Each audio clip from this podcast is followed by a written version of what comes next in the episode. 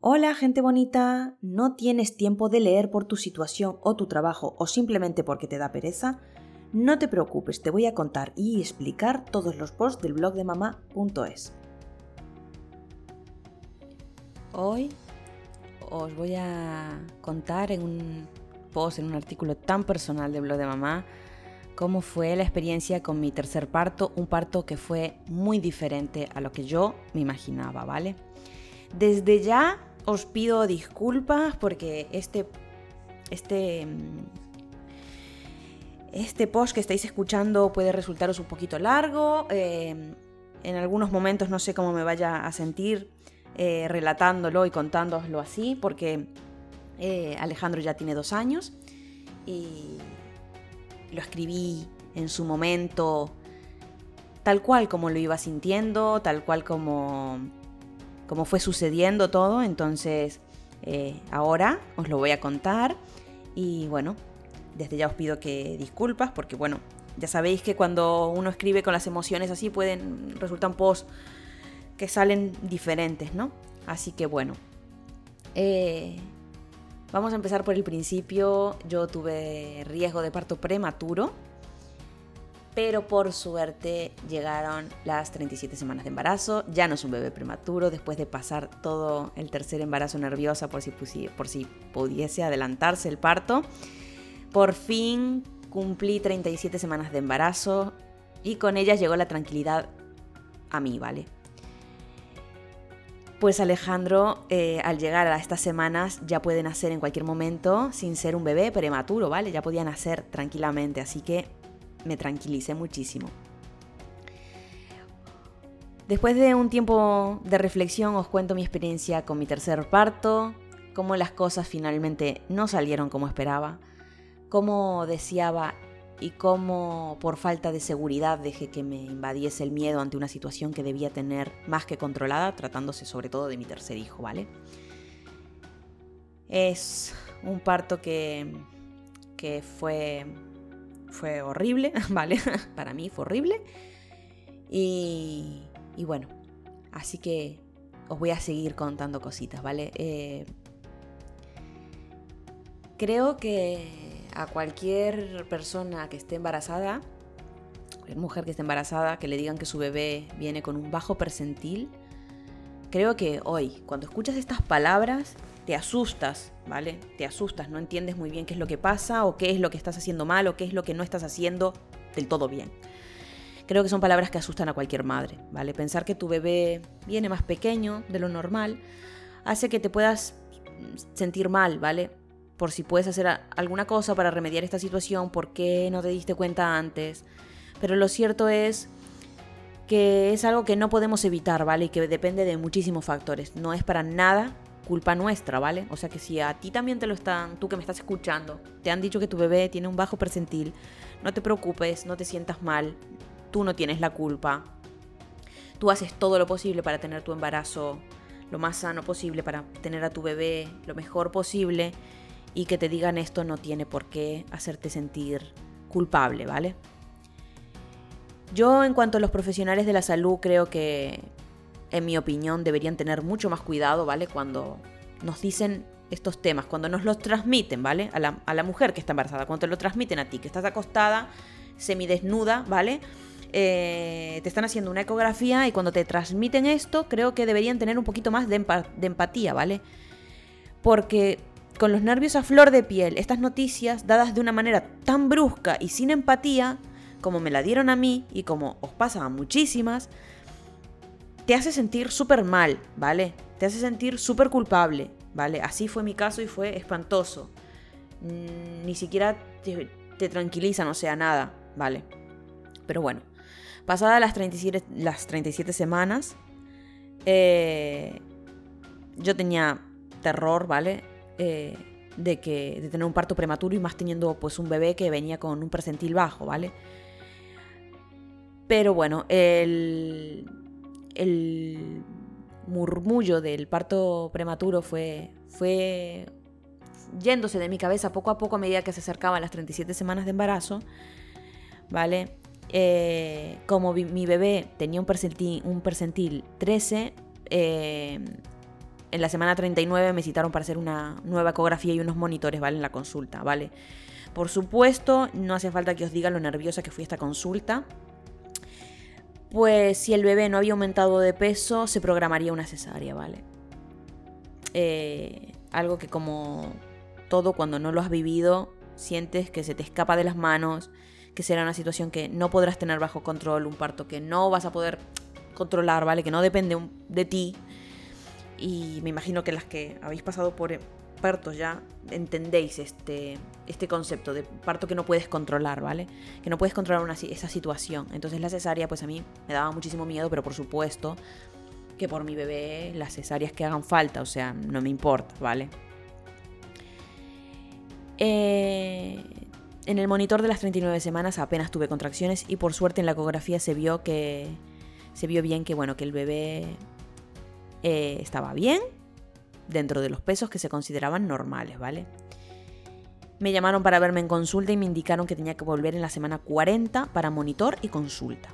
La ginecóloga en esta ocasión fue súper agradable, súper amable. Me indicó que si llegábamos a la semana 40 me ofrecerían la tan conocida maniobra de Hamilton. Hamilton. ¿Vale? Perdonar mi pronunciación, ¿vale? la maniobra de Hamilton, ¿vale? Así que bueno. Mm, pero yo mm, en ese momento pues no me lo planteaba, pensaba que, el parto pues se iba a producir, ¿no? Yo había escuchado esto del tercer parto se adelanta. Qué ilusa fui, por Dios. Pensé, pensé, porque escuché miles de veces que los tercer, los tercer, los tercer cuartos partos son más rápidos, se adelantan. Eh, y bueno, qué ilusa, ¿no? O al menos yo pensé que el parto vendría por sí solo, ¿vale? Que se iba a desarrollar solo. Pero como todo en la maternidad y en el embarazo, cada situación, cada embarazo, cada parto es diferente. Lo cierto es que yo salí de consulta pensando que si caminaba y seguía algunos tips, el parto se iba a desencadenar solo, pero no fue así, ¿vale? Llegamos a la semana 40, mi ansiedad estaba por las nubes. Pero por las nubes, por las nubes, ¿vale? Pensar que igual tenía que, tenían que inducirme el parto. Haber imaginado que aquello que esperaba como mi último parto mm, no iba a poder ser como lo tenía pensado, ¿vale? Eh, me, mataba. Me mataba porque, porque sí, porque la verdad es que yo tenía en mi mente, en mi corazón, una visión de cómo iba a ser mi parto. Y el parto inducido no, no venía en esos planes, ¿vale? Así que llegó el día y me tocó exploración, maniobra y a la espera. Así fue. Con respecto a la maniobra de Hamilton, fui bastante confiada en poder sobrellevar esta maniobra, tenía conocimiento de cómo suelen realizarla, y eso, pues la verdad, no voy a decir que no, me dio tranquilidad. Si hablamos de la maniobra en sí, tengo que decir que es bastante molesta, ¿vale? No lo vamos a mentir, es bastante molesta, mm, bastante molesta. Hay que pensar que lo que se hace manualmente es despegar un poco la bolsa, ¿vale? Así que eh, por eso es tan molesta, ¿vale? Pero bueno, yo decidí intentarlo antes de pasar directamente a una inducción, ¿vale? Yo salí de la consulta súper optimista, había leído que en 24 48 horas la mayoría de las chicas se ponían de parto y tengo que comentaros, por si vosotros también estáis pendientes de esta maniobra, es que así fue, pero no a las 24 horas, no, por supuesto que no. En mi caso a las 48 horas de, madrugada, ¿vale?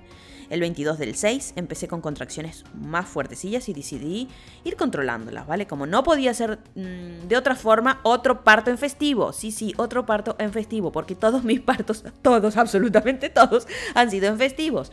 Mi hijo nació el día de Navidad, el 25 de diciembre. Mi hija Dulce nació el 8, el día de la mm, María, el día de la Constitución, el día festivo. Así que imaginaros, ¿no? Y este niño nació el día de San Juan. Por supuesto, nació el día de San Juan, como no, festivo. Eh, bueno, volviendo al tema. A las 3 de la madrugada eh, se espaciaron, ¿vale? Las contracciones y finalmente me dormí, pero tenía la certeza. La certeza de que el momento estaba cerca. Creo que es algo que instintivamente lo sientes. Yo no sé explicarlo con palabras pero estaba segura de que conocería a Alejandro ese día, el día de San Juan. Día que da comienzo el verano, que es festivo en toda España. y por supuesto el día que al final, sí, nació nuestro pequeño. Llegó el día, ¿vale?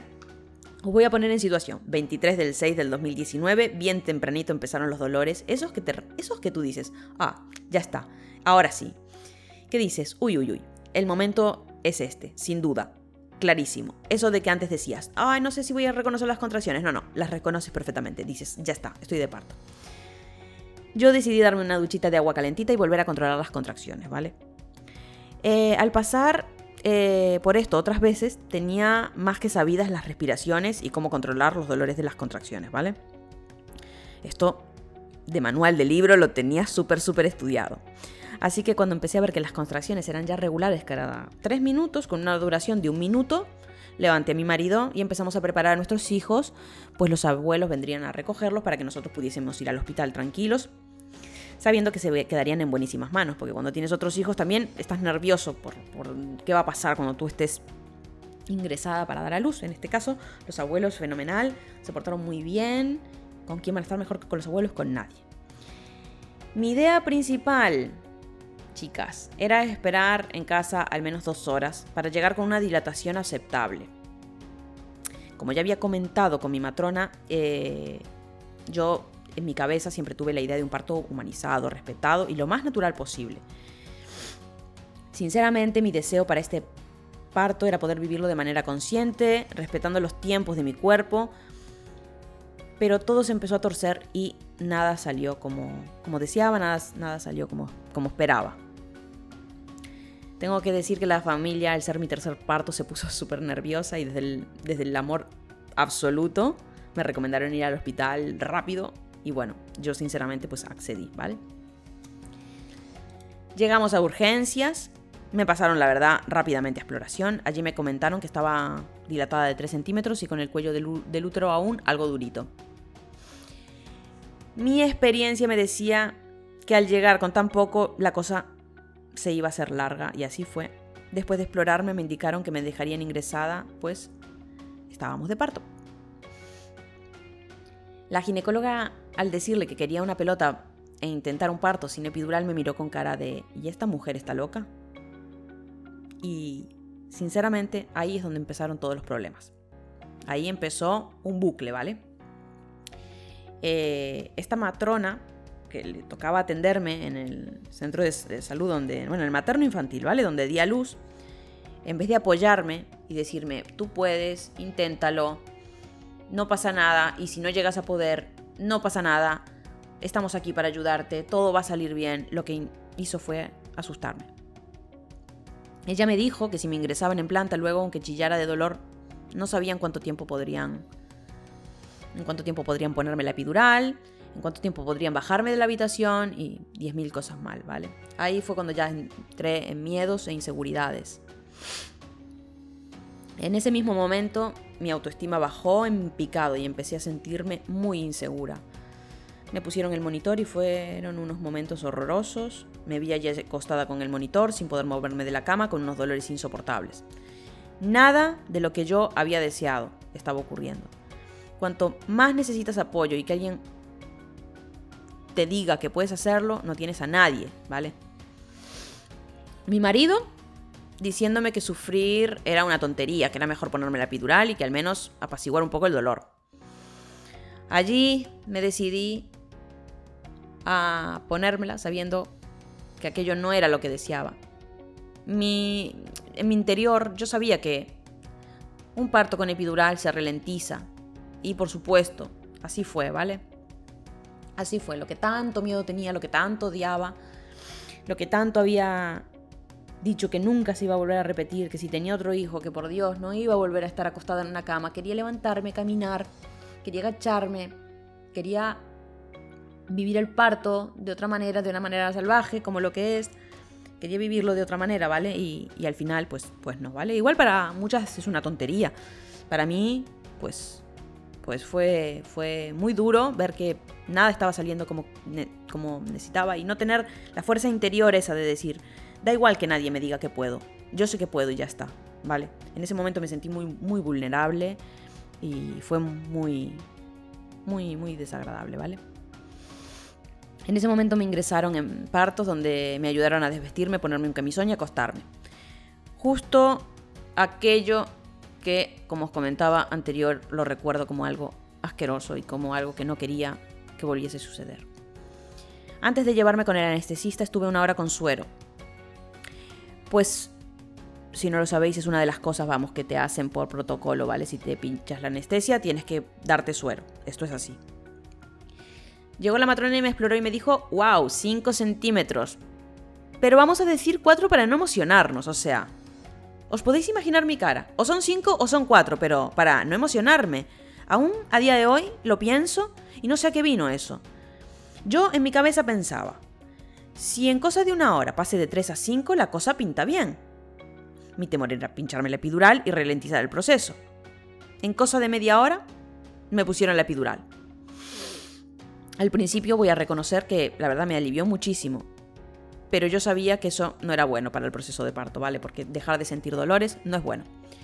Al cabo de dos horas vinieron a vaciarme la vejiga, sí chicas, con la epidural pierdes la sensación de ganas de orinar y tienen que vaciártela. Me dijeron que en otras dos horas vendrían a explorarme. Esas dos horas pasaron de forma muy lenta, parecía que el proceso se había detenido.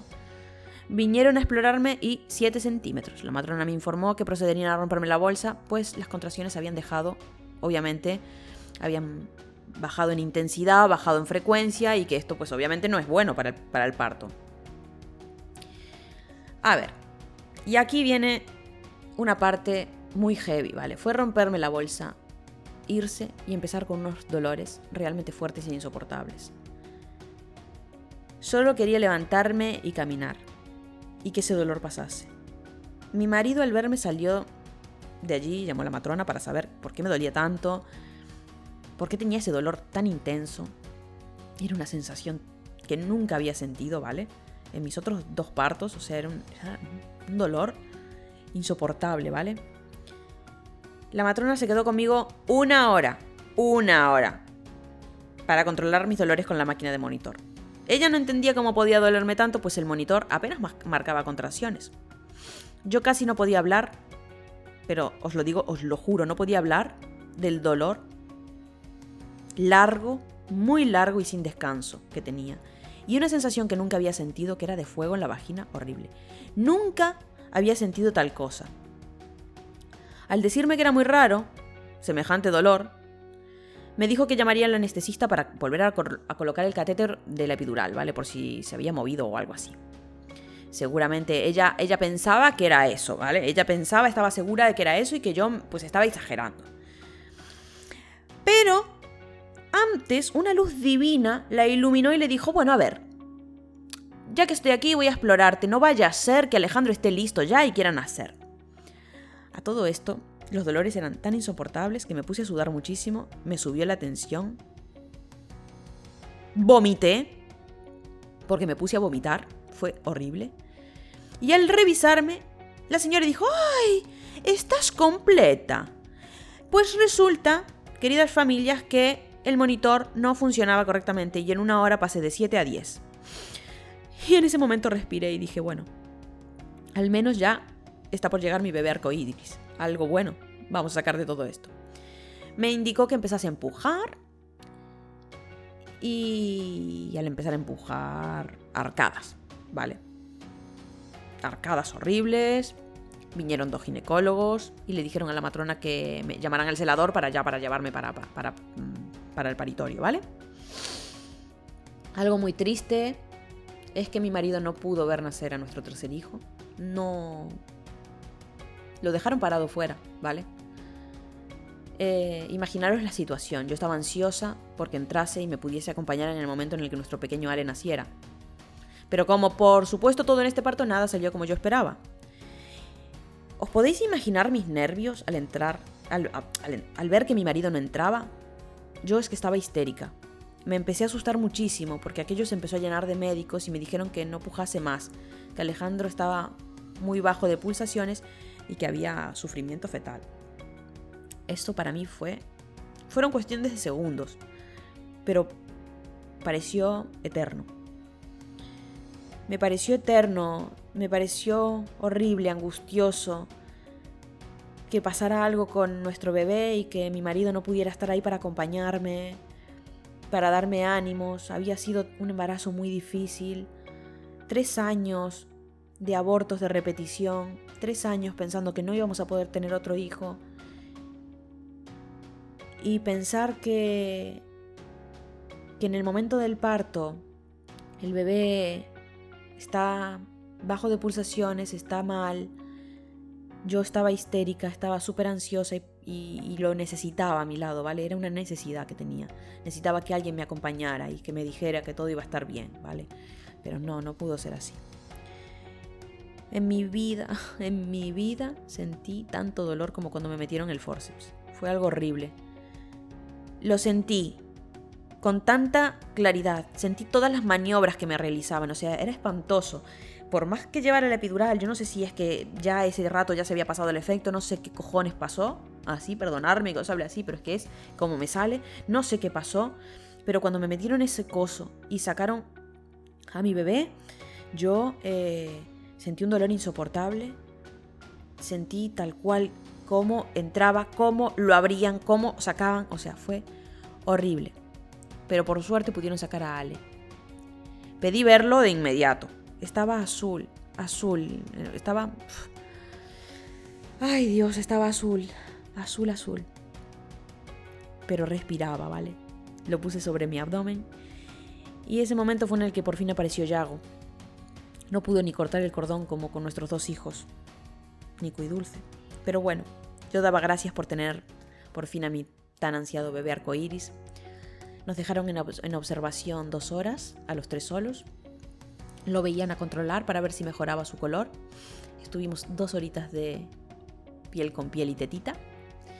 Y familias, ocho horas de parto. Mi parto más largo, más doloroso, pero por fin, por fin, después de tres largos años, tuve a mi bebé y aunque mi parto deseado era otro, doy gracias todos los días por tener a Alejandro sanito y junto a nosotros. Este post fue muy difícil de hacer, ¿vale? Lo escribí cuando Alejandro tenía apenas un mes de nacido. Para escribirlo tuve que asimilar muchas cosas, tuve que reflexionar sobre que las cosas no salen como uno quiere pero que pese a todo hay que recomponerse, pensar que pueden pasar cosas peores y agradecer cuando las cosas pues salen bien aunque no era lo que tú deseabas. Embarazo y parto difícil, como no, pero sin duda uno de los días más felices de mi vida. 23 de junio, un nuevo día feliz para nuestra familia, y un día que nunca vamos a poder olvidar. Espero que este post no se haya hecho eterno. Espero que os sirva de ayuda. Os agradezco enormemente la preocupación que tuvisteis muchos de vosotros, de mis seguidores, desde hace años que tuvisteis durante el parto de Alejandro. Y como siempre os invito a acompañarme por redes donde podéis encontrarme como Mamá Flor Blog. Allí compartimos nuestro día a día, allí estamos creando una comunidad de gente bonita, hermosa. Además de sentirnos cerquita de vosotros y de vosotras, compartimos cositas interesantes como cosas de nuestra vida diaria que igual no os interesan nada, pero también compartimos tips, sorteos, recomendaciones. Y la verdad es que me encantaría teneros por allí, además si tenéis cualquier duda, Podéis escribirme en un comentario, podéis escribirme un privado, podéis, si no lo queréis por redes, pues me escribís en el blog. Y por supuesto os voy a contestar. Sabéis que no tengo problema ninguno en contestar a vuestras dudas y preguntas y siempre que puedo ayudar pues lo hago. Así que nada, gracias.